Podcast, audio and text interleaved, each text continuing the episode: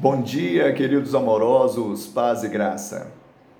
Assim, pois, se alguém se purificar a si mesmo dos seus erros, será utensílio para a honra, santificado e útil ao seu possuidor, estando preparado para toda boa obra.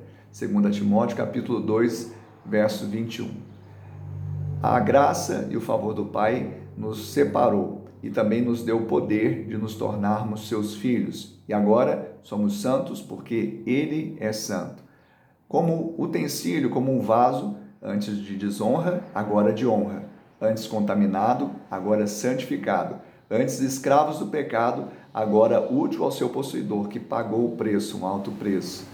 Lembre-se da frase do escritor e filósofo cristão Dallas Willard: A graça não põe fim a esforços, e sim a mérito. Que você seja um obreiro aprovado nas mãos do Senhor, servo fiel, em nome de Jesus.